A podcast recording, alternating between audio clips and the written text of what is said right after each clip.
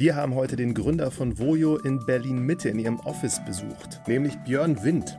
Vojo ist laut eigener Aussage die führende 360-Grad-Work-Life-Plattform in Deutschland und unterstützt insbesondere Mitarbeitende, ihr Berufs- und Privatleben besser in den Einklang zu bringen. Sie haben mittlerweile über 3000 verschiedene Angebote auf ihrer Plattform, aus denen ihre Kunden auswählen können und arbeiten mit knapp 400 Unternehmen zusammen. Björn ist ein sehr erfahrener Gründer, es ist mittlerweile sein drittes Projekt und im Gespräch hat es uns wie immer sehr interessiert, mehr zu erfahren, wie die Geschichte von Vojo ihren Anfang nahm. Gleich vorneweg, Björn hat ein Buch empfohlen, das The Mum Test heißt, also quasi übersetzt der Mama-Test, was insbesondere Gründerinnen und Gründern dabei helfen sollen, ihre eigenen Ideen zu validieren, indem sie die richtigen Fragen stellen und am Ende wirklich herausfinden, ob ihre Idee Potenzial hat. Der Autor des Buchs heißt Rob Fitzpatrick. Ich bin selber ganz gespannt, mir das mal anzuschauen und wünsche euch viel Spaß mit Björn Wind von Vojo.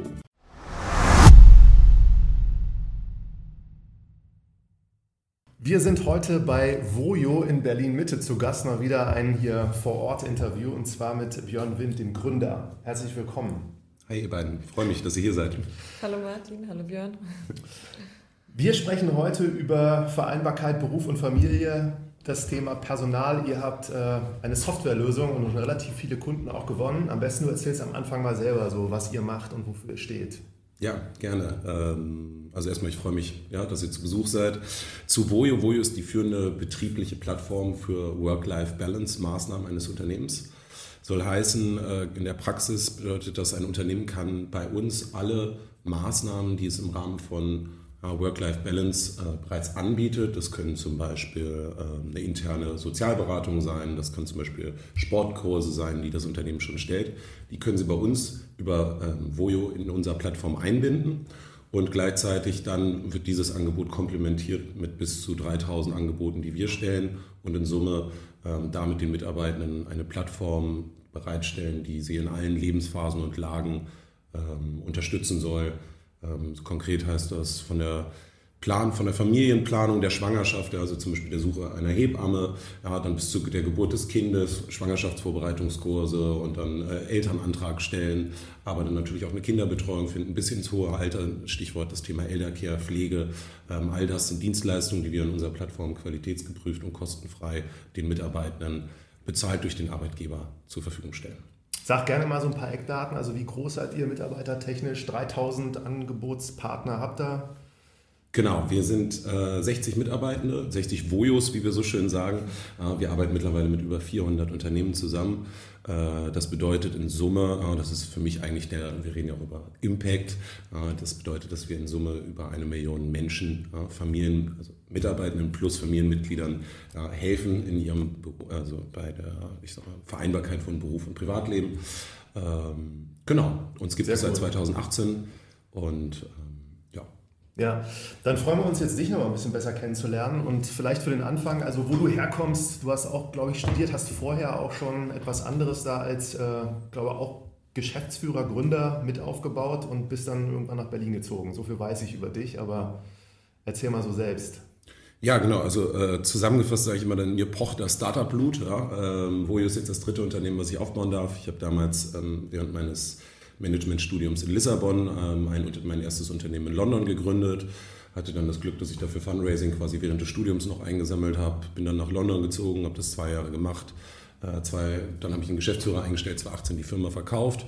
Kleiner Fun-Fact ist, ich war zwischenzeitlich auch in der Corporate-Welt unterwegs, ja, im Bereich, da sollte ich ein Innovation-Department äh, aufbauen beim äh, deutschen Konzern. Ich habe das volle drei Monate durchgehalten, weil da stand viel Innovation drauf, da war aber keine drin und habe dann das äh, ja auch so ein bisschen den Schicksalsschlag gehabt oder das Glück gehabt, ein Angebot ähm, als CEO eines Hamburger Startups zu bekommen, ähm, wo ich dann genau namentlich Eventing, ähm, das war damals, ich würde sagen, so ein kleines Garagen-Startup, noch fünf Mitarbeitende und wo ich dann ähm, zum einen meine MitgründerInnen kennenlernte, zum anderen äh, dann innerhalb von zwei Jahren waren wir sehr erfolgreich. Die Firma wuchs von fünf auf über 70, Klammer auf, gebootstrapped, das ist dieser Tage auch wichtig, ja? also nicht durch wilde Funding-Runden, ähm, ähm, genau zur quasi marktführenden Plattform für die Vermittlung von Event-Locations in Europa. Cool. Wie hast du dich damals entschieden, nach Lissabon zu gehen?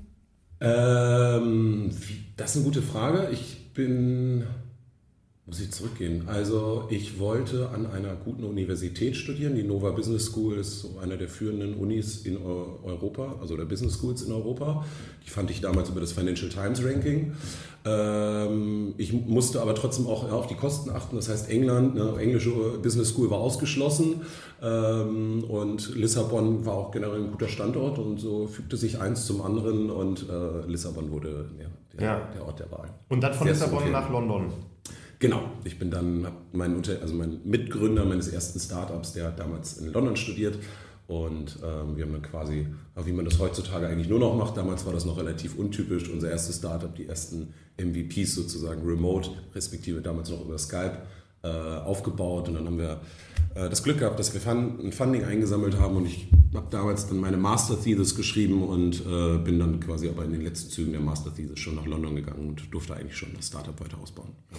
Und das Event, also es geht um oder es ging auch um Events oder was war da euer Modell? Nee, das erste Startup, das war ähm, ein IT Remote Support Business für den privaten Endverbraucher. Das soll heißen, wir haben ganz klassisch damals, äh, mittlerweile sind, sind die Anwendungen ein bisschen nutzerfreundlicher geworden, aber damals ähm, typischerweise Microsoft Office Fragen etc. Also unser Spruch war, äh, alle kleinen Fragen rund um den PC kann, konnten wir für einen kleinen Fundbetrag ähm, haben wir dir quasi gelöst. Das heißt, du konntest bei uns anrufen. Ich weiß nicht, ob ihr euch an die 11833, da werden sie geholfen. Ne? Das ist noch diese Hotline von damals. Die jüngeren Generationen kennen das gar nicht mehr.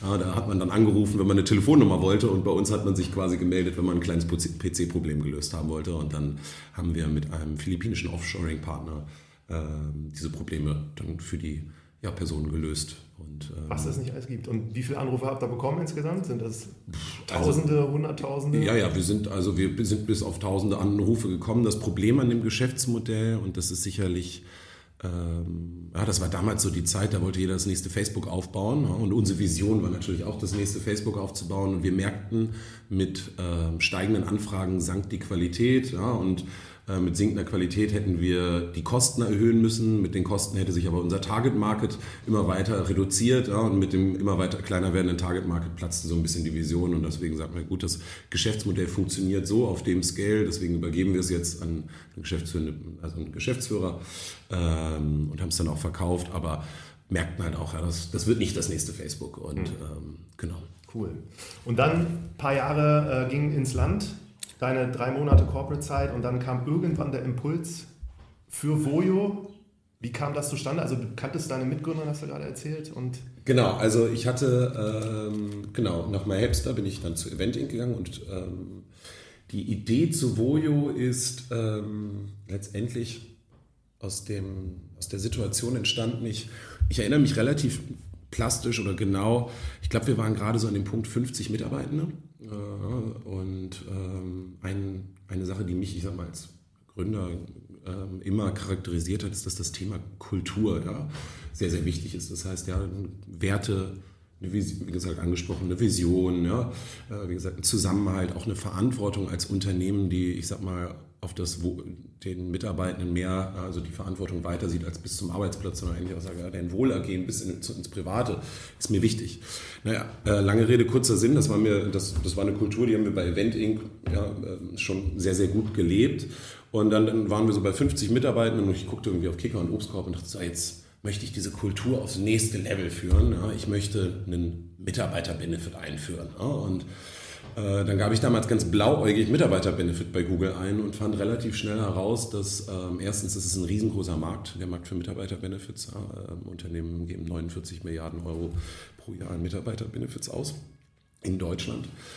Ähm, das fand ich heraus und gleichzeitig, als ich mir die Struktur, die Arten von Mitarbeiter-Benefits anguckte, ja, dann ähm, musste ich feststellen, dass eigentlich äh, dieser Markt noch so funktioniert, wie ich sage mal ganz plump gesagt, meine Eltern gearbeitet haben, Zeit gegen Geld. In anderen Worten, jeden Mitarbeiter-Benefit, den ich fand, egal ob das ein äh, Fahrkartenzuschuss ist, ja, ein Essenszuschuss oder ein Free Lunch oder auch ein Fitnessstudio, Klammer auf, ja, das sind Dinge, da freue ich mich drüber. Aber wenn wir ganz ehrlich sind, da kann ich über einen Euro-Betrag hinterhängen. Ich kann mir meinen Lunch auch selber kaufen. Das ist alles eine Frage von, ja, ob, ob, ich, ja, und das heißt in anderen Worten, eigentlich ist es nur eine steueroptimierte End oder eine Entgeltoptimierung, Klammer auf, für alle, die es nicht wissen. Ja, solche Benefits kann man bis zu 600 Euro quasi steuerfrei nochmal als Arbeitgeber on top packen.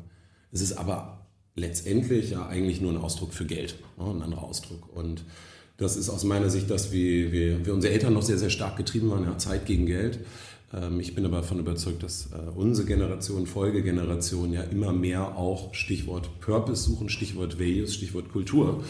Und äh, dass ich das, ähm, was meine Hoffnung war, ich damals suchte in der Mitarbeiterbenefizlandschaft gar nicht fand und sagte, Mensch, hier ist so ein großer Markt, der funktioniert eigentlich noch so, wie unsere Eltern äh, gearbeitet haben. Und ich möchte, ähm, ich bin mir sicher, in diesem großen Markt kann man eigentlich etwas aufbauen, was Mitarbeiter-Benefit 2.0 quasi interpretiert, etwas, was über eine Entgeltoptimierung hinausgeht, ganz konkret, ja, den Menschen. Sag mal zwei, drei Beispiele so für Sachen, die du im Kopf hattest und nicht gefunden hast. Ähm, Familienangebote, ganz ja. konkret, ja, also ähm, ganz praktisch. Wir haben damals, das war auch so unsere Lean Go-to-Market-Strategy, ähm, wir hatten damals verschiedene Kinder, also Eltern mit Kindern und ich erinnere mich an Situationen, dass diese Kinder immer im Großraumbüro zu den Sommerferien saßen, ja, äh, weil die Eltern, weil die Kita war geschlossen, ja, das waren Entwickler und die kamen aus Russland, das heißt die Großeltern konnten auch nicht aufpassen ja, und dann mussten die die mit ins Großraumbüro nehmen, bei 30 Grad, mussten die armen Kinder da mit iPad spielen und das war so ein Thema, wo ich dachte, Mensch, ja, hier muss man doch eigentlich unterstützen können. Ja, Stichwort Familienfreundlichkeit, respektive in dem Fall eine Ferienbetreuung waren Dinge, die ich im Kopf hatte. Äh, das andere sind natürlich auch psychologische Angebote gewesen. Ähm, wir hatten bei uns ähm, einen, ich sag mal, ja, ich sag mal, sehr, sehr Schicksalsschlag im Team äh, bei einer Person, der, der, der passierte und da da ja, irgendwie ein psychologisches Angebot zu haben, was diese Person dann auch an die Hand nimmt ähm, und ich sag mal, sich auf die wesentlichen Dinge konzentrieren lässt. Ähm, das habe ich alles letztendlich vermisst und das sind Beispiele. Hm wie man Verantwortung weit mehr interpretieren kann aus meiner Sicht, als ja, dass ich jetzt nochmal die, die Fahrkarte bezahle oder so. Und dann seid ihr schon auf die Suche gegangen nach solchen Sachen bei Event oder? Mm, dann haben, ja, also sagen wir es mal so, ich, ich habe natürlich, äh, dann ist die Entscheidung getroffen, dass ich äh, neu gründen möchte. Ähm, und ähm, genau, und damit habe ich dann natürlich auch angefangen, mir den Markt weiter anzuschauen, etc. pp. Mhm. Ähm, aber ich war natürlich auch noch in der Vollzeitrolle als, äh, als CEO von einer nicht ganz so kleinen Firma. Also so allzu viel konnte ich da noch nicht machen. Also die richtige äh, Legwork ging ging dann erst los. Ich wusste auf jeden Fall, da ist ein Markt. Ich wusste noch nicht, mit welchem Produkt ich da reingehen kann, was es am Ende ja die Go-to-Market-Strategy ist, slash das finale äh, monetarisierbare, kommerzialisierbare Produkt. Aber äh, ich wusste, da ist ein Markt mit viel Potenzial und ich spürte, hier kannst du etwas machen, äh, ja, was ich sag mal wirklich auch die Welt, die Arbeitswelt, unsere Gesellschaft äh, zu einem besseren Ort macht. Und das waren alles so Themen, ich sag mal, da schlug der, schlug der Unternehmergeist, der Betriebswirt quasi in mir, hier ist Marktpotenzial und auf der anderen Seite äh, mein Herz. Äh, und dieses Marktpotenzial kannst du mit Impact kombinieren. Sehr, sehr cooles Gefühl. Aber so wie ihr jetzt aufgestellt seid, es gab da jetzt nichts, wo du gesagt hast, das kommt schon so relativ nah an deiner Vorstellung, was du damals. Also ich kenne zum Beispiel Benify, also mhm. glaube ich, mhm. die sind damals auch mit ein paar Bemühungen, wollten die irgendwie nach Deutschland als internationales. Dann gibt es ja. hier diese ganzen auch eher Gesundheits, was du vorhin gesagt hast, mit diesem Preistag hinter Macht mhm. Fit, ist ja auch sowas. Die haben mhm. auch so eine Plattform für Mitarbeiter mit Angeboten und ähm, da gab es aber jetzt nichts, was jetzt Vojo wie heute schon entspricht. Nein, das gab es nicht. Ähm, nee, das gab es nicht. Also du hast es angesprochen, Macht Fit, auch gute, gutes Unternehmen. Den Gründer kenne ich auch, Philipp Bob. Ähm, ähm, Im BGM-Sektor gab es viel. Ja. Ähm, unsere Überzeugung, unsere DNA kommt aber eigentlich aus, noch stärker aus dem sozialen und dem Familienleben. Ja. Ähm, soll heißen, wenn wir gucken, was führt zu Langzeitausfällen heutzutage? Es sind mentale Krankheiten. Was führt zu mentalen Krankheiten dieser Tage? 65 Prozent aller mentalen Krankheiten empfinden ihren Ursprung in der Familie. Ja?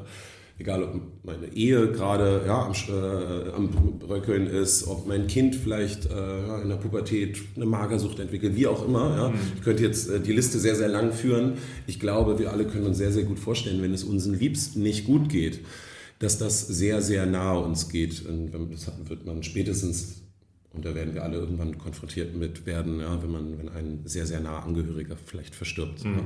Lange Rede, kurzer Sinn, das war so der Engel, wie wir in den Markt gegangen sind, wie ich auch diesen Markt analysiert habe, wo für mich auch, ich sag mal, äh, Kultur wirklich losgeht, dass ich halt nicht sage, nur du interessierst mich, sondern wo ich sage, hey, dass es deiner Familie gut geht, das sehe ich auch als meine Verantwortung als Unternehmen. Ja. Genau. Aber diese Validierung, also ihr habt das eigene Problem gehabt, deswegen hatte das auch schon so wahrscheinlich ein bisschen Antrieb gegeben, dass ihr da an etwas oder dass du an etwas dran bist, wo auch der Markt ist. Aber was hast du noch gemacht, um das zu validieren Ja. so? Ähm, genau, also ich sag mal, ich, ich wusste, da ist irgendwie ein Potenzial, ich wusste aber noch nicht, wie wir, wie wir das Potenzial heben, was der Go-to-Market ist sozusagen. Ähm, wir haben dann damals sehr, sehr, ich sag mal, lean ähm, einen, ja, jetzt, jetzt kann man es erzählen, da wirklich einen Fake-Dummy aufgesetzt. Also wir haben äh, eine, eine günstige, also letztendlich eine zusammengebastelte WordPress-Seite, das haben wir in einer äh, Nacht gepackt, uns da ein paar kann man jetzt auch erzählen, ja, Logos draufgepackt, die es eigentlich noch gar nicht gab. Ja, und haben uns ganz, ganz groß gemacht als eine, wir haben uns damals Family Concept genannt. Ich glaube, wenn man das auch noch, ja, auch Family Concept GmbH, wir hatten natürlich auch noch gar keine Firma gegründet, also wir haben einfach, einfach nur eine Landingpage gebaut, Family Concept GmbH, ja, mit den und den Kunden unterstützen wir Familienfreundlichkeit, ganz konkret damals Fokus auf Kinderbetreuung. Ähm, und dazu haben wir uns noch ein schönes PDF entwickelt und dann haben wir ganz äh, Lean bei den Unternehmen angerufen und so getan, ja, uns gibt es ja hier schon seit, äh, seit fünf Jahren am Markt und ähm, äh, na, warum wollen Sie nicht auch mitmachen? Wir bieten eine Kinderbetreuung an. Ne? Und ähm, sind so über die Gespräche mit den Kunden haben wir immer mehr gemerkt, hm, Kinderbetreuung, da hatten wir so verschiedene Ideen, offline, vor Ort etc. pp. Da merkten wir irgendwann, ach Mensch, spannend, das Thema Ferienbetreuung, ne? 85 Tage schulfreie Zeit, also genau das, was ich damals bei Vending auch mitgekriegt habe, das war anscheinend kein Einzelfall bei Vending, das haben mehrere Unternehmen. Und ähm, wir haben dann quasi Vertrieb für ein Produkt gemacht, was es noch gar nicht gab, ja, auf Referenzen, die wir nicht hatten, bis wir an dem Punkt waren, wo wir merkten, okay, da, wir sind jetzt nicht mehr weit weg von einem Abschluss. Ja. Ja, und mit, damit hatten wir für uns auch den Proof of Concept und haben wir gesagt, gut, jetzt nehmen wir, jetzt nehmen wir Geld in die Hand, ja, jetzt gründen wir eine echte GmbH und jetzt bauen wir mal eine richtige Webseite und, und uns ein richtiges Logo und machen das Ganze, ähm, ja, machen das Ganze rund. Sehr, sehr Ähm, spannend. ja. Aber ihr habt angerufen da, ihr habt jetzt nicht versucht, dann auf die Webseite auch Traffic drauf Nee. zu lotsen, sondern Also aus meiner Sicht, ähm, also aus meiner Sicht ist es am Anfang das Wichtigste, dass man mit Menschen spricht. Ja, ähm, Daten sind nur so gut, wie du sie auch interpretieren kannst.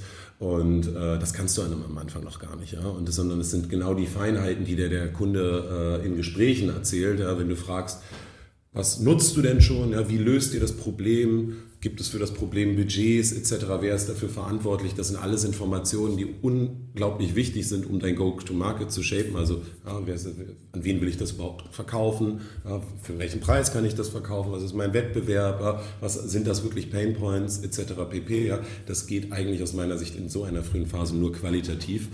Ähm, genau, auf jeden Fall bei einem, ja, ich sag mal, ich glaube, bei jedem Produkt, ich spreche jetzt trotzdem einfach mal ganz plump nur fürs B2B, äh, weil mir vielleicht irgendein B2C-Gründer, ein, ein richtiger Growth-Hacker sozusagen, der sehr, sehr schnell sehr, sehr viel Traffic auf eine Seite ziehen kann, ähm, geht das sicherlich auch, aber mit, mit der aus der Denke, aus der wir kamen, Direktvertrieb und der ist immer an B2B-Produkte verkop- gekoppelt. Das schaffst du eigentlich nicht nur über Performance-Marketing etc. Ähm, musst du mit den Kunden sprechen, da bin ich mir ganz sicher. um da nochmal nachzufragen, habt ihr den Preis auch schon kommuniziert so dann in den Gesprächen? Was das kosten wird so? Ähm, Ja, äh, hatten wir. wir. Wir wir sind sehr, sehr, wir sind erstmal mit einem Preis eingestiegen, wo wir wussten, das ist so der Minimalpreis, den du brauchst, um zu skalieren zu können und merken und haben dann uns natürlich immer weiter hochgerobbt. Äh, heißt da immer noch mal 10% draufgepackt, äh, um letztendlich den Preispunkt zu, ja, ideal zu finden. Aber die Kinderbetreuung im Hintergrund noch nicht organisiert, sondern das wäre dann. Nee, ich weiß, das war wirklich damals so. Wir haben, ähm, also auch da wieder, ich hatte natürlich meine Hausaufgaben gemacht. Ich hatte mit Anbietern gesprochen, die Kinderbetreuung potenziell anbieten können, ähm, die wir potenziell in eine potenziell bestehende Plattform ähm, binden konnten. Wir hatten aber ehrlich gesagt mit, den ersten, mit dem ersten Vertrag, den wir signten, ähm, da hatten wir noch gar keine Plattform. Ich weiß, da sagte Welcher Kunde war das? Darfst du das sagen?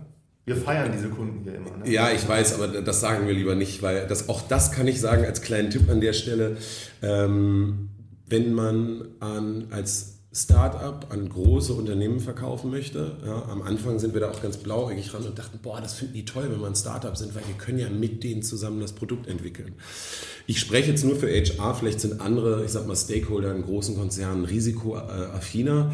Der HRler innen und überhaupt nicht ähm, despektierlich gemeint, ist aber generell relativ risikoavers. Ja? Und äh, das klingt erstmal mega cool als Unternehmer, als Startup. Ja, guck mal, das müssen die doch voll geil finden, dass wir ein Startup sind. Nein, man muss sich in die Augen eines Konzerns packen, wenn man so Wörter wie Kinderbetreuung verwendet dann, äh, ja, und keine Erfahrung, dann gehen natürlich sofort die roten Lampen an, weil kein, kein HRler möchte nachvollziehbarerweise die Verantwortung äh, übernehmen, ja, dass irgendwelchen mitarbeitenden Kindern was passiert, weil man da ja mit so einem hippen Startup was gemacht hat.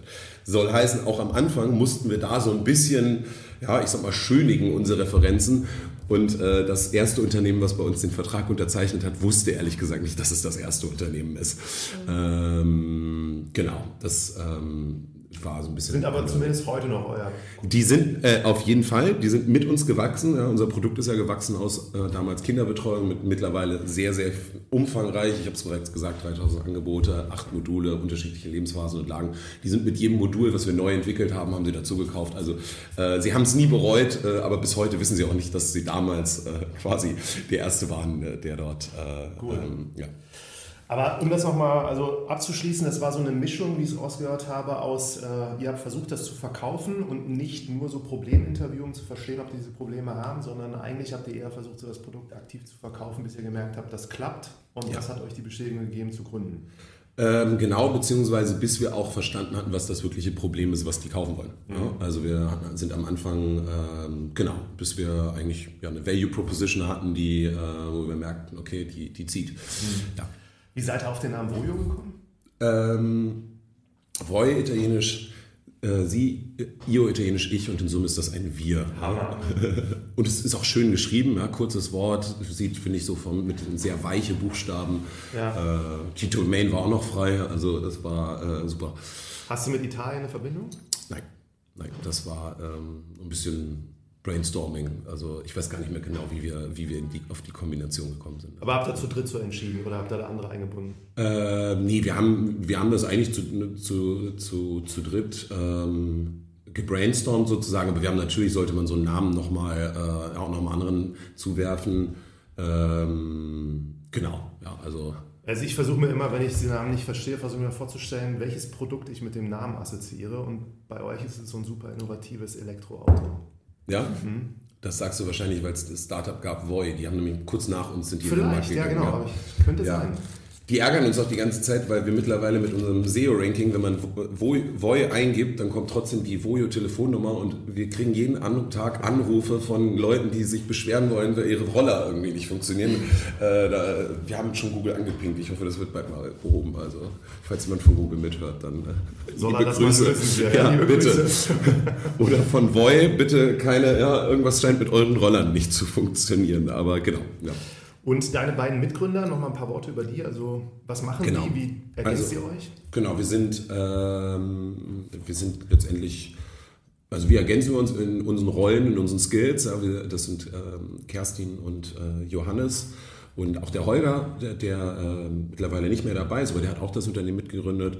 Ähm, und ähm, da vereinen sich mit Holger damals die Sales Skills, mit Johannes, äh, einem CTO und Kerstin ähm, im Bereich Operations. Und ich habe dann, ich sage immer so ganz liebevoll, das Team Rest mit Finance, äh, HR und ja, so Gesamtstrategie. Cool. Aber dann ging es los und dann seid ihr also gestartet, habt mittlerweile, hast du gesagt, 400, glaube ich, Kunden vorhin? Ja, vier, über 400 Unternehmen. Wie, wie ging es dann so los mit den ersten so drei, fünf, zehn? Ja. Und auch die Angebotsseite ist genauso spannend. Also wie mhm. habt ihr dann eigentlich quasi diese erstmal Kinderbetreuer organisiert und ähm, ja. alles weitere, was dazu kam? Ja. Ähm. Und nochmal so, also ich habe beobachtet, dass das schon sehr spezielle Angebote sind und dass ihr da anscheinend einen großen Fokus auf Qualität habt und da habe ich mich ja. auch gefragt, gar nicht so einfach, so solche Leute und Anbieter zu finden. Ja. ja. Ähm also vielleicht, um auf das direkt zu antworten und dann gleichzeitig auf deine Eingangsfragen einzugehen. In der Tat, ähm, eingangs waren es gesagt, nur Kinderbetreuung, also mittlerweile viel, viel mehr und gleichwohl äh, die Grundthematik hat sich nicht geändert. Das ist eine Verantwortung, die uns da übergeben wird, ja, die äh, natürlich unglaublich hoch ist. Damals mit Ferienbetreuung angefangen. Äh, wir haben mal gesagt, das Schlimmste, was passieren kann, ist, dass ein, also ein Kind kann sich immer mal ein Bein brechen. Ja? Wenn wir uns aber vorwerfen müssen, dass sich ein Kind ein Bein bricht, weil, wir, weil der Anbieter einfach ein schlechter Anbieter, qualitativ ein schlechter Anbieter war, schlampig gearbeitet hat und damit in anderen Worten wir äh, schlampig die Qualität geprüft haben, das ist eine Verantwortung, die wir nicht wollen. Die zieht sich mittlerweile sehr, sehr stark durch, wenn sich Personen zum Beispiel mit mentalen Problemen an uns wenden. Ja, da, das sind einfach Dinge, da muss die Qualität zu 100% stimmen. Ähm, vielleicht das einmal so vorab. Ähm, wie haben wir das also eingangs gemacht? Ähm, wir haben uns damals ähm, einen Mentor geholt, der äh, letztendlich ja, ähm, ähm, Sozialpädagog, also Mentor, ja, also jemand, der Sozialpädagogik studiert hat. Wir hatten ganz praktisch auch eine Kindergärtnerin. Äh, ja. Das heißt in anderen Worten, wir hatten ja von Kinderbetreuung nicht viel Ahnung und äh, haben dann mit denen zusammen die ersten Anbieter quasi interviewt. Ja, und mit deren Hilfe zusammen haben wir daraus dann einen Qualitätscheck abgeleitet. Ja. Also was sind die Dinge, äh, das mussten wir auch erstmal gucken, so ein Ferienanbieter haben die auch noch nie auf die Qualität geprüft, was sind so Dinge, worauf wir achten müssen, ja, die wir abfragen müssen. Äh, Stichwort Qualifikation der Betreuungsperson, Betreuungsschlüssel, ja, erweitertes Führungszeugnis, ja, äh, Geräte, ähm, ähm, ja, sind, äh, Geräte sind die, sind die gecheckt etc. pp. Ähm, lange Rede, kurzer Sinn. Daraus haben wir einen Qualitätscheck entwickelt und dann haben wir, ich sag mal, sind wir losgezogen und haben auf Basis des Qualitätschecks äh, eigentlich mit jedem Ferienanbieter, äh, damals haben wir in oder wir haben in Berlin angefangen, mit jedem Ferienanbieter hier gesprochen, den es so gab. Das ging sehr, sehr schnell. Mhm. Ja, also das ist in dem Fall, muss man überlegen, wo, wo muss man sich zuerst darauf konzentrieren, wenn man so ein Plattformmodell aufbaut, was ist so der, der Bottleneck. Der, der, die Tatsache, dass wir ja schon dass wir Kunden hatten, ja, dann macht es ein Ferienanbieter, wenn er kein Geld bezahlen muss äh, und für ihn erstmal kein, ja, kein Risiko da ist, macht er erstmal mit. Ja. Mhm. Äh, das heißt, da waren wir eigentlich der Gatekeeper. Ähm, das war jetzt nicht wie bei anderen Marktplatzmodellen, wo du, vielleicht der Anbieter einen Preis bezahlen muss etc. Das ist schwieriger, den zu überzeugen. Das war in dem Falle nicht so. Ähm, und so bauten wir dann sehr, sehr schnell sehr viele unterschiedliche äh, Angebote vom Drohnencamp bis Fußballcamp auf. Ähm, Drohnencamp heißt, die Kinder haben dann irgendwie mit. Ja, genau. Das, also man glaubt gar nicht, was es alles für tolle äh, Ferienangebote gibt für Kinder. Ähm, ja, von ähm, Husky-Camps und also ja, äh, wirklich äh, Biolabs, also wo dann äh, Laborarbeiten gemacht wird, Drohnenfliegen, äh, alles mögliche. Also ich könnte euch sehr, sehr viele wilde Ferienangebote von erzählen, die ich damals auch wirklich hands-on noch kennenlernte. Und Stichwort hands-on, deine Frage war ja, wie war das dann mit den ersten fünf bis zehn Kunden? Das war eigentlich relativ in Anführungsstrichen einfach und das ist auch, glaube ich, auch ein, eine Sache, da muss man drauf aufpassen, wenn man dann skaliert, weil die ersten fünf oder zehn Kunden kriegst du relativ easy betreut. Ja, die kannst du natürlich sehr intensiv betreuen. Da bist du wirklich als, ja, mit deinem Gründerherz voll dran und nimmst die ja, von, dem, von der Vertragsunterschrift bis dann zum Live-Schalten, in unserem Falle der Plattform, betreust du dich, sag mal, im Sinne von einem Customer Success äh, top-notch. Ja, du gibst alles. Also du, du antwortest auf jede E-Mail innerhalb von zwei Minuten, die die dir schicken, etc. pp. Ähm, das war in anderen Worten äh, deswegen, also wir haben eine weiterhin sehr, sehr enge Beziehung zu all diesen anfänglichen Kunden. Ähm, und das kann, kannst du natürlich machen, weil du da noch hands-on dabei bist. Ähm, und das war auch kein Problem. Spannender ist es halt, wenn du skalieren musst und auf einmal dann sagst, okay, jetzt brauchen, müssen wir hier ein Customer Success Team aufbauen, ja, und da müssen, äh, und da ist es halt nicht mehr ja, da musst du als Gründer sozusagen diese Verantwortung abgeben. Das ist ein spannender Moment. Hat auch gut geklappt. Genau. Und was waren neben Kinderbetreuung die anderen sieben Module, die ihr da anbietet? Hm? Also die sind über Zeit hinzugekommen. Ähm, und wenn ich sage, äh, die sind über Zeit hinzugekommen, dann Damals gab es eigentlich nur als Lean Go-to-Market eine betriebliche Kinderferienbetreuung. Aus der hat sich dann ein sogenanntes Modul Schulkinder und Jugendliche entwickelt. Ähm, Schulkinder und Jugendliche soll heißen, wir haben dann um eine Ferienbetreuung haben das erweitert für Unterstützung rund um Nachhilfe, ja, Angebote für die Beratung äh, von Eltern für Fragen der Erziehung. Ja, wie, wie, erkenne ich, wenn mein Kind, ob mein Kind Drogen nimmt vielleicht. Ja, äh, ähm, also Lernförderungsangebote, wie gesagt, allgemein Babysittervermittlung. Das war so unser erstes Modul und dann haben wir eigentlich von da aus sehr, sehr logisch gesagt, okay, Schulkinder und Jugendliche ist das eine, Babys und Kleinkinder sie liegt sehr, sehr dicht da dran ja, und haben dann eigentlich ähm, über diese Lebensphasen da immer weiter ich sag mal, Angebote drum geschaffen. Ne? Bei Babys und Kleinkinder ist der Babysitter dann noch wichtiger. Ja? Da hast du dann auch ähm, Familien, äh, Turnkurse und und und und ähm, und so weiter und so fort. Also da könnte ich jetzt sehr viel erzählen, aber so haben wir eigentlich iterativ uns über den Lebenszyklus eines Menschen auch unser Portfolio ausgebaut. Mhm. Okay. Ja. Aber die ersten Kunden jetzt gewonnen, also ihr habt weiterhin Angerufene wahrscheinlich, ne? Und die, wo ihr gedacht habt, die können euch brauchen, die habt ihr kontaktiert, kamen die so aus deinem Netzwerk, aus einem Netzwerk oder eher ganz frei? Nee, die haben wir wirklich frei akquiriert, die ersten Kunden. Ähm, genau. Ja, das ja. war. Ähm, das Vertrauen habt ihr euch selber dann gegeben, indem ihr da einfach gute, gute Referenzen am Anfang und dann habt ihr irgendwann den Hebel umgelegt, dann hattet ihr die ersten ja, Kunden. Genau. Hast du dann noch einen so einen Namen, so der ersten Kunden, den du nennen kannst? Der, aller, der ersten Kunden, den ich nennen kann? Ähm, naja, wir haben in Berlin damals angefangen und damit haben wir dann auch äh, als Berlin als Startort haben wir natürlich auch am Anfang erstmal Berliner Unternehmen gewonnen. Ähm, ja, mir fällt hier eine Zahnarztpraxis in Berlin ein, Q64. Mir Unglaublich, fällt, die hört man überall immer. Ja, die machen auch echt gutes Marketing. Ähm, und sind auch, äh, ja, ähm, aber halt auch zum Beispiel hier die, Uni, die HTW, die TU Berlin, äh, drüben gucken, wir gucken hier gerade auf Axel Springer, das ist auch ein Kunde von uns, die Charité, das Krankenhaus hier, ähm, äh, diverse Krankenhäuser. Ähm, genau, das waren so unsere ersten Kunden, weil wir haben in Berlin angefangen und ähm, genau. Ja. Also das bedeutet auch genau mit der lokalen oder ähnlichen Lage Kinderbetreuung für die Leute, die jetzt auch hier sind und dann habt ihr, ist das so ein Stadtmodell von euch, dass ihr dann. Nee, mittlerweile sind wir wirklich, ähm, muss man sagen, den Großteil der Angebote ist location-unabhängig ja. oder ortsunabhängig, soll heißen, online nutzbar. Ich habe gerade Angebote angesprochen. Ähm, wir vermitteln auch vor Ort Nachhilfe, aber genauso gut kannst du auch die Nachhilfe bei uns über Zoom buchen.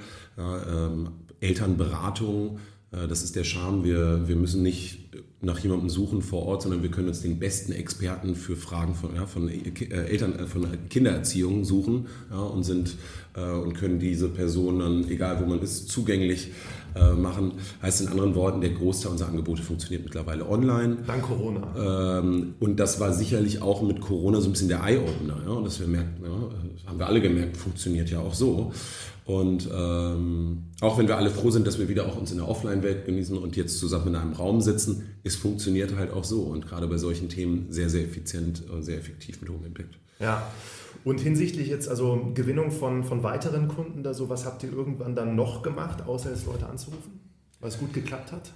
Genau, also erstmal während Corona hat das natürlich nicht mehr geklappt, weil auf einmal war keiner mehr erreichbar, die saßen, die saßen ja alle im Homeoffice. Ähm, der wichtigste Treiber von Wachstum ist bei uns äh, Weiterempfehlung. Ja? Äh, B2B, äh, gerade ein Produkt wie uns ist, wie gesagt, das ist, das, das ist ein hohes Vertrauen, äh, was, was die Menschen uns schenken, von der Kinderbetreuung bis zu psychischen Problemen etc.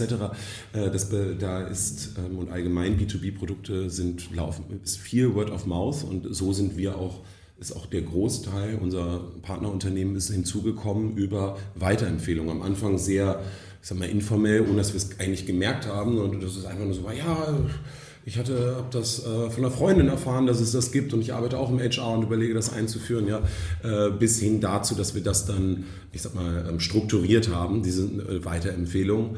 Ähm, so sind wir sehr, sehr gut gewachsen. Zum Beispiel wie? Ähm, zum Beispiel, indem wir natürlich gezielt nachvollziehen können, wer ist unsere Ansprechperson, mit wem ist diese Ansprechperson noch verknüpft, ja, was gibt es für verwandte Unternehmen. Zum einen formal rechtlich verwandte mhm. Unternehmen. Ja, das ist manchmal sehr, sehr einfach, wenn wir zum Beispiel äh, einen Kunden haben wie Volkswagen Financial Services, ist ein Kunde von uns, ja, das ist, die, ist quasi die Bank.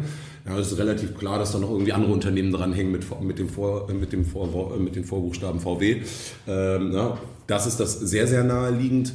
Ähm, man kann aber natürlich sehr, sehr einfach auch zu LinkedIn gehen und gucken, mhm. mit wem ist diese Person verknüpft. Ähm, und dann entsprechend ähm, das ich sag mal so strukturieren, dass es nicht aufdringlich ist, aber dass du natürlich im passenden Moment halt fragst, Mensch, wenn es so gut läuft, ich habe zufällig gesehen, ja, Sie sind ja auch mit der Person verknüpft, ich weiß nicht, wie Sie sich kennen, wäre, wäre das nicht vielleicht auch spannend für die Person. Ja. Ähm, man kann es auch facilitaten natürlich durch Netzwerke, ähm, ja, durch das Webinare gemacht werden mit Erfahrungsberichten, wo ein Kunde berichtet etc. Also da gibt es verschiedene Möglichkeiten. Ähm, haben wir auch gemacht. Äh, können wir, glaube ich, sogar noch mehr machen, aber haben wir auch gemacht. Da gibt es sehr, sehr viele verschiedene Möglichkeiten, das zu facilitaten. Genau. Und so retrospektiv würdest du sagen, dass ihr eine Sache jetzt besser gemacht habt als andere oder die euch wirklich vorangebracht hat? Wo jetzt vielleicht auch sehr viel Kreativität drin steckt? Oder wo ihr viel Geld in die Hand genommen habt? Ähm, ja, ich, ich, bin, ich bin davon überzeugt und ich sage mal, die Zahlen zeigen es. Wir sind äh, im Bereich, wenn es so um Work Life Plattformen geht. Da sind wir die führende Plattform in Deutschland. Und insofern bin ich überzeugt, dass wir sehr, sehr viel richtig gemacht haben. Ähm, dass uns sehr, sehr viele Dinge, ähm, ja, ich sag mal, absetzen. Ähm, das geht natürlich los mit den Partnern, die wir in der Plattform haben. Das sind Exklusivpartnerschaften ähm, und das sind wirklich, wenn ich sage, das sind wirklich Koryphäen sozusagen. Ich meinte bereits das Beispiel, ja, ein Experte für Erziehungsfragen. Ja, da ist sehr, sehr viel Zeit investiert worden, dass wir solche Experten überhaupt in der Plattform haben. Und das ist etwas, das, ähm, das setzt uns sehr, sehr stark ab. Ja. Ähm, das ist das eine. Das andere Thema ist natürlich, wir sind ein Tech-Unternehmen, Tech-Startup. Ihr habt die Plattform jetzt noch nicht gesehen. Die Plattform lebt aber von Personalisierung. Ich habe gesagt, 3000 Angebote. Das klingt erstmal sehr erschlagend. Das Schöne ist, ähm, wir haben einen sehr, sehr schönen Onboarding-Prozess, ähm, der uns erstmal die so ein paar Fragen stellt, wenn du dich als Mitarbeiter bei uns anmeldest, womit wir dann dich erstmal so in deiner Lebensphase und Situation einordnen können. Also wenn ich jetzt zum Beispiel ähm, äh, ja, ich, ich, muss niemandem keine Kinderangebote zeigen, wenn er keine Kinder hat, mhm. zum Beispiel. Ja, und, und ähm, Stichwort das Thema Personalisierung ähm, ist dann ein ganz, ganz schönes Thema. Ja. Ähm, ist dann auch oft so, dass so Mitarbeitende einfach bei, auf euch zukommen und sagen, ähm, okay, ich möchte das gern für mein Unternehmen, wie kann ich das meinem Chef, äh, meiner Chefin irgendwie empfehlen? Habt ihr da irgendwie Tipps? Ähm, das kommt vor, ähm, aber nicht so häufig, weil wir natürlich über die Channels, über die wir präsent sind, ihr habt auch gesagt, ihr kennt Voyo nicht, ja, wir sind ein B2B-Produkt. Als B2B-Produkt ist es zum Beispiel immer nicht so leicht, PR zu machen. Mhm äh, Presse schreibt immer lieber über B2C-Produkte, äh, das, ja, weil es generell erstmal greifbarer ist für die Leser. Äh, also das ist erstmal soll heißen, wir sind jetzt, wie ihr selber sagt, ja, wir könnten wo ja auch noch nicht. Ähm, genau. Ist aber durchaus auch, wenn wir über ja, Channel, über Marketing reden, durchaus auch ein ähm, Weg, wie man sicherlich wachsen kann.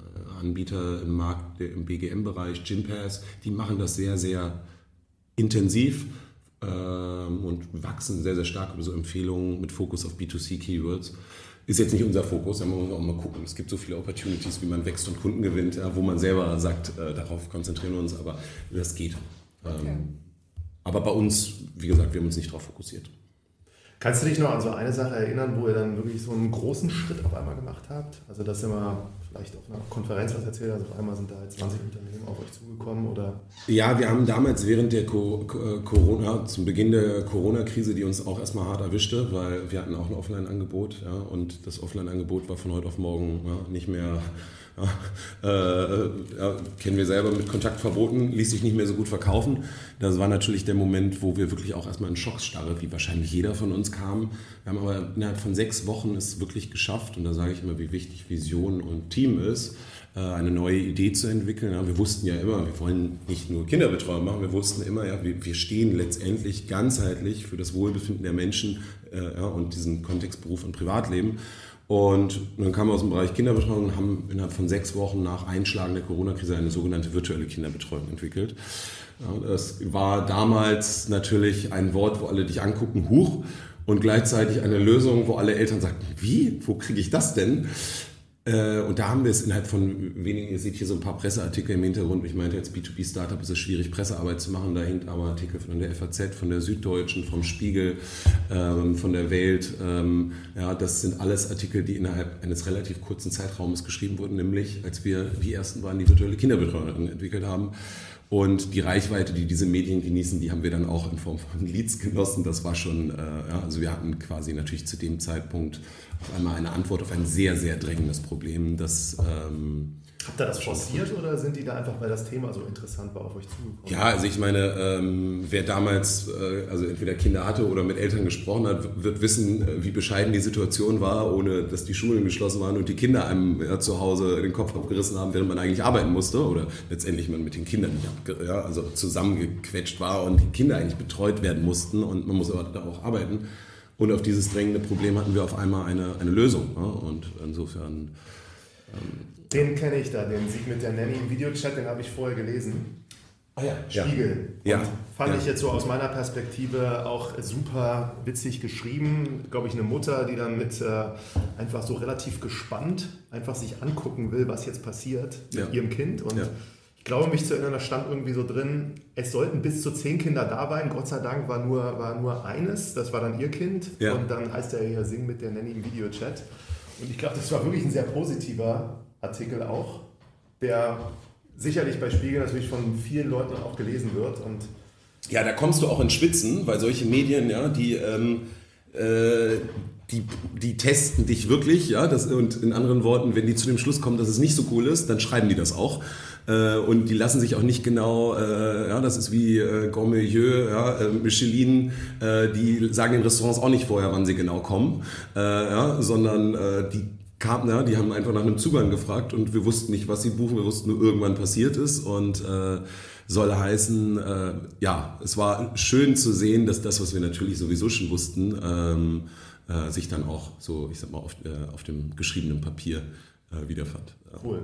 Ja, dann habe ich, glaube ich, oder haben wir besser verstanden, so wie ihr das gemacht habt mit den ersten Kunden natürlich auch. Corona ist jetzt auch so drei Jahre her. Ja, zum Glück. Nochmal viel passiert. Ja.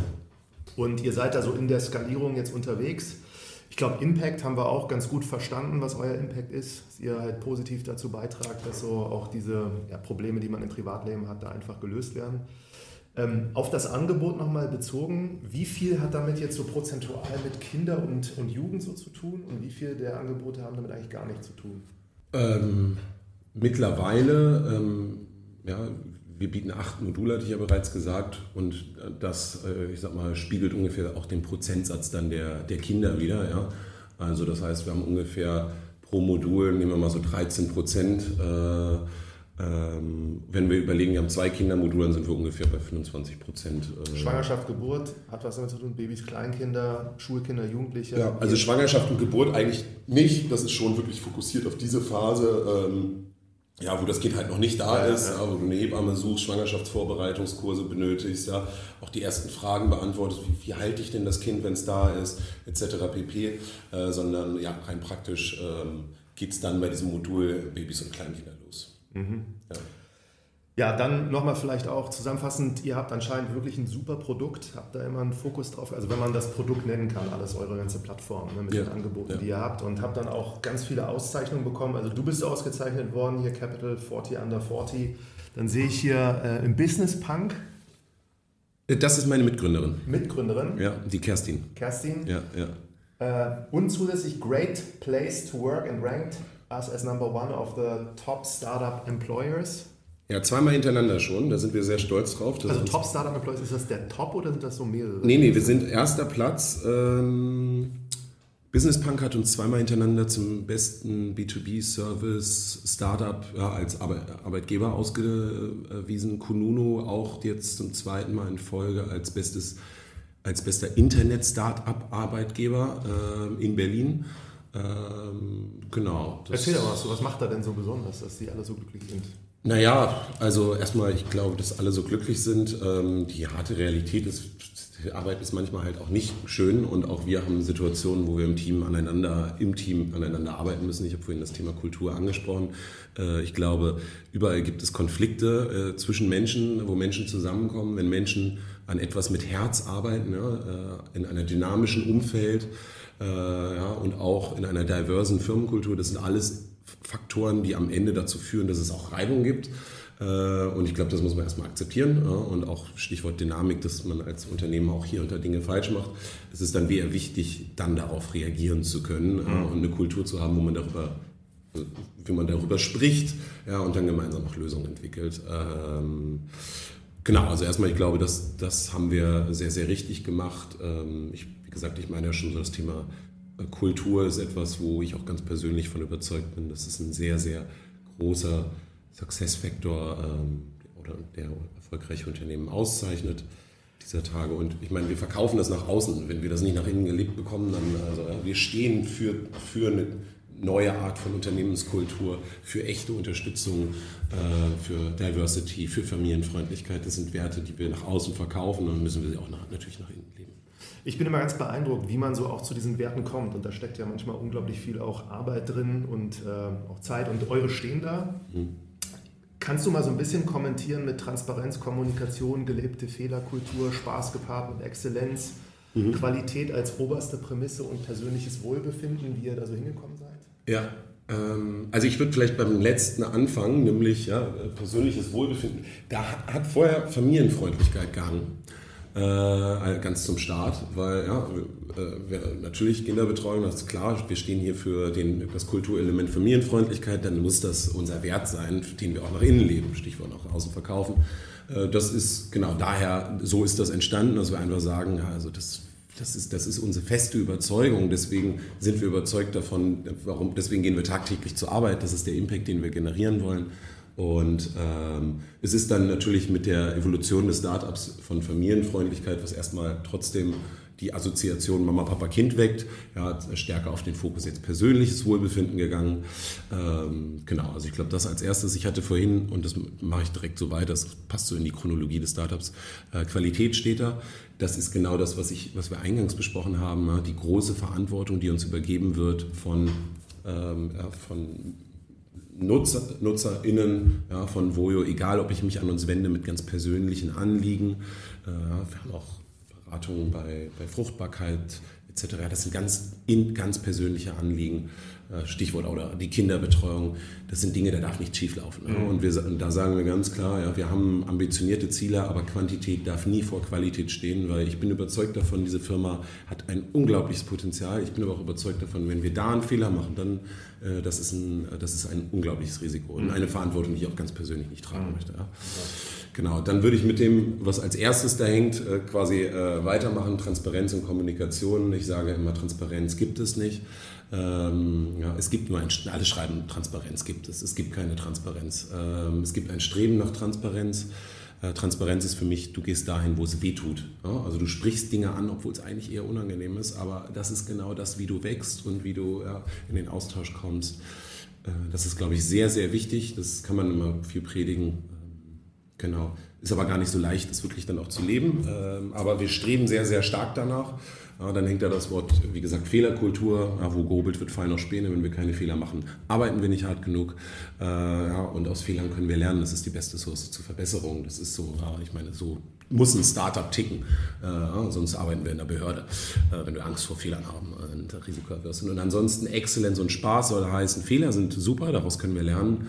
Ähm, aber wir sollten immer hinter der Arbeit stehen und alles ja, dafür geben, dass wir unser Bestes geben. Und wenn es dann am Ende ein Fehler war und der irgendwie falsch war, ist kein Problem. Daraus haben wir gelernt. Aber wir sollten immer hinter unseren Ergebnissen stehen und dafür alles geben. Aber wir sollten auch Spaß dabei haben. Ja.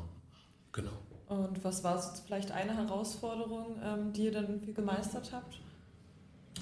Ähm, äh, von, in Bezug auf die Values oder allgemein auf unternehmerisch? Vielleicht auch so auf die Values. Also war es schwierig, das so einzuführen? Oder, ähm das ist, also einführen tut man Values nicht. Ja. Das ist nämlich genau das Schwierige. Das ist eigentlich eine Regel, das ist eigentlich ein ongoing Challenge, an der du arbeitest. Values musst du tagtäglich leben, vorleben, ja, ja und äh, immer wieder auch äh, ja, in, äh, zeigen, was das für dich bedeutet. Ähm, und das ist sicherlich die größte Challenge im Kontext von Values, dass es mhm. Ja, nämlich nicht einmal eingeführt ist und auch jetzt ja. läuft, sondern es ist genau dieses, man muss es immer wieder auch sich selber zwingen zu zum Beispiel Transparenz. Ja, ist schön, kann ich daran hängen. Aber bin ich es denn wirklich immer? Äh, ja, und das, das muss ich tagtäglich mir vor Augen führen. Und das ja. ist sicherlich die größte Challenge im Values. Ja. Macht er da auch so Team-Events, so, wo Spaß zum Beispiel im Vordergrund steht, wenn ihr was feiert?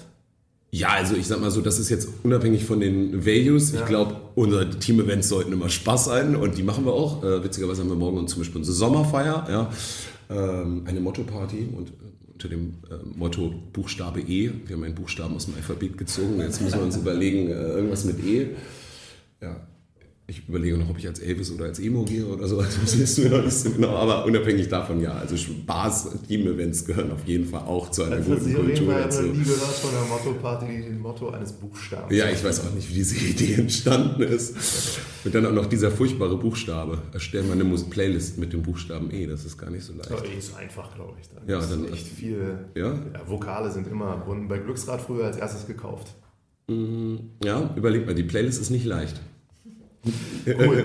Jetzt steht in der Mitte dann nochmal, das ist, äh, sag nochmal zwei Worte dazu. Dass, wenn das okay ist, das würde ich vielleicht mal fotografieren wollen hier, weil das ist wahrscheinlich so für alle interessant, wenn das jetzt nicht so sehr persönlich ist. Äh, ich weiß gerade nicht, auf was du gezeigt hast. Was, was äh, meinst du? Das ganz große Bild in der Mitte. Ja, ähm, das ist letztendlich unser, unser Manifest. Ähm, das ist ja, Ja, das ist unser gelebtes Manifest. Das haben wir im Rahmen von einem umfangreichen Positionierungs- und Brandings-Workshops entwickelt. Das ist eigentlich die kondenste Fassung von dem, wo wir als Voyo-Team gesagt haben, dafür soll Voyo stehen, das wollen wir sein. Ja, das ähm, haben wir hier einmal in Schrift zusammengefasst. Also das ist auch schon älter? Das ist auch schon ein bisschen älter, ja klar. Das ist spannend. aber äh, hoffentlich sind solche Sachen sind trotzdem weitestgehend zeitlos. Sie entwickeln sich natürlich auch weiter. Äh, ja, das ein oder andere Wording würden wir so nicht mehr nutzen, aber im Herzen ist es trotzdem äh, ja, noch gelebt. Ja, dann eigentlich der letzte Punkt meinerseits. Wir haben im Vorgespräch über so ein Buch gesprochen, das du erzählt, das hast du gelesen, das hat dir unglaublich viel gebracht. Ja. Das wäre großartig, wenn wir da nochmal drüber reden können. Ja, also vielleicht äh, das nochmal quasi zum Abschluss, das, was wir auch eingangs besprochen haben. Wie, wie, ist man, wie sind wir auf die, sag mal, auf die ähm, auf die Lösung, auf den Go-to-Market gekommen. Dafür könnte ich allen, die vielleicht jetzt irgendwie planen, ein Startup zu gründen und erstmal ganz, ja, jeder kennt das, ich habe da eine super geile Idee. Ja, und dieses Buch heißt The Mom Test von Rob Fitzpatrick. Ähm, und das Buch heißt The Mom Test, weil es genau das Problem adressiert, was ich gerade schon mal angerissen habe. Ja, man selber hat eine so geile Idee und dann gehe ich natürlich mit dieser so geilen Idee zu Freunden und am besten äh, auch noch zur Familie und in dem konkreten Fall deswegen The Mom Test zur Mutter, ja, und erzähle ihr, wie geil diese Idee ist. Und äh, die Stichwort Transparenz tut weh. Ja? Äh, die Natur des Menschen ist halt so, dass diese Idee, ja, die ist echt super. Ja? Also mit hoher Wahrscheinlichkeit wird dich deine Mutter anlügen. Wenn du ihr sagst, Mama, ich habe eine richtig geile Idee, guck mal, ja, das und das ist die Idee, dann wird sie erstmal, sie will dir ja nicht wehtun, sie will an der Stelle ja, dir nicht. Ähm, und wird sagen, ja, das ist eine tolle Idee. Äh, und dieses Buch gibt dir letztendlich äh, Tipps, wie du sicherstellst, dass du nicht von deiner geilen Idee erzählst, sondern eigentlich erstmal deiner Mutter äh, Fragen stellst, wie sie dich, sodass sie, dass du wirklich herausfindest, ob die Idee geil ist oder in anderen Worten, sodass sie dich nicht anlügt. Kann man das am Beispiel mal machen? Ähm, ja, also das Beispiel, ich hatte vorhin das kurz angerissen. Ich kann fragen, ist das eine geile Idee? Ich kann aber auch einfach fragen, ja, ist hast du, also wenn ich, ja, das also ich hatte, nehmen wir mal das Beispiel Kinderbetreuung, ja, ich kann natürlich fragen, wie findest du das, ja, so eine Plattform für Kinderbetreuung, für Kinderferienbetreuung, ich kann aber auch einfach mal fragen, äh, könnte über Fragen darüber rangehen, ähm, wie, was passiert denn eigentlich, ne? Wie, also erstmal probiert man ein natürliches Gespräch aufzubauen, das ist schon mal ganz wichtig, das bringt das Buch auch bei, ja, dass du nämlich nicht sagst, ich mache jetzt mal ein Interview, sondern wir reden ganz entspannt und irgendwann frage ich dich, hey Martin, und hast du eigentlich Kinder? Und dann sagst du vielleicht, ja, habe ich. Und, ja, krass, und äh, was macht ihr so äh, im Sommer? Und, ja, und, und ich näher mich eigentlich darüber äh, zu gucken, okay, und hast du eigentlich auch nochmal Zeit für dich? Ja, fährst nochmal mit den Freunden auch nochmal weg oder mit der Frau und wie ist das ne? mit den Kids? Hast ja sechs Wochen Schule. Ja, äh, und, äh, ja, und dann probiere ich über solche Fragetechniken wie zum Beispiel, und ja, ist auch ganz schön teuer, also gibst du dafür Geld aus? Also erstmal probiere ich, ist da ein Problem? Ja, wenn ja, wie viel wie viel ist dir das Problem wert? Zahlst du dafür schon Geld? Ähm, wer sind die Stakeholder, zum Beispiel die Frau ja, oder die Schule, wie auch immer. Äh, über solche Themen probiere ich eigentlich die entscheidenden Fragen, die auch für einen Go-to-Market entscheidend sind, herauszufinden. Genau. Ja, okay. Also dieses Buch würde ich auf jeden Fall mal hier nochmal im Einspann sagen, ne, wenn du da so begeistert von bist, ja. würde ich mir das auch besorgen. Also ja, der Mom-Test ist, ist, echt cool. Ja, Toll. Du noch Fragen? Ähm, ich weiß nicht, vielleicht hast du noch ähm, zwei, drei weitere Learnings, die du so an ähm, gründungsinteressierte Personen von Impact Startups so weitergeben könntest. Also einmal das Buch, das ist schon mal mega cool, aber vielleicht noch so ein persönliches ja. Learning. Ja, also ich glaube, auf dem Weg hat man viel. Also vielleicht, wir haben ja gerade über das Thema, man spricht über die Idee. Ich habe sehr häufig schon gehört, dass Leute nicht über ihre Idee reden wollen, weil die ist ja so geheim. Mhm. Äh, also wenn es diese Idee noch nicht in irgendeiner Art und Weise gibt, dann ist es keine gute Idee mit hoher Wahrscheinlichkeit. Es gibt, ja, alles, es gibt alles irgendwie schon. Es gibt auch schon, äh, ja, es gab auch schon vor Voyo Lösungen für zum Beispiel Familienfreundlichkeit, die haben, nur, haben funktionieren offline. Ja. Aber äh, deswegen soll heißen, auch wenn man vielleicht nicht rumgehen sollte und fragen soll, ist die Idee geil, oder? Aber sprich über die Idee, möglichst viel. Und man muss keine Angst haben, dass einen einer kopiert. Ja, das ist immer so, eine, so, da muss ich manchmal schmunzeln, wenn ich das hier und da gehört habe. Das zweite ist, glaube ich, Fokus. Überleg dir ganz genau äh, dein, ja, dein Go-to-Market. Äh, du musst nicht am Anfang die Welt ersch äh, erschlagen, sondern du kannst, ja, wie besprochen, iterieren über Zeit. Ähm, ja, und drittens Stichwort Fokus. Konzentriere dich sehr, sehr stark auf deine Kundengruppe. Verstehe wirklich, wer ist die Customer Persona und damit habe ich auch gerade schon gesagt, was ist der wirkliche Pain der Customer Persona? Wie viel Geld hat die Customer Persona? Was sind vielleicht auch Dinge, die diese Customer Persona abhalten könnte, dass sie dein Produkt kauft, etc. pp. Genau. Super Tipps. Perfekt, danke. Ja, dann würde ich sagen, echt toll hier gewesen zu sein und äh, freue mich jetzt schon, diese Folge live zu stellen. Wir bedanken uns bei dir und wünschen euch weiterhin alles Gute und dass ihr noch auf jeden Fall die nächsten 600 Kunden bis zu den 1000 bekommt. Sehr cool. Ja, ja, ja ich freue mich, dass ihr da wart, war sehr nett.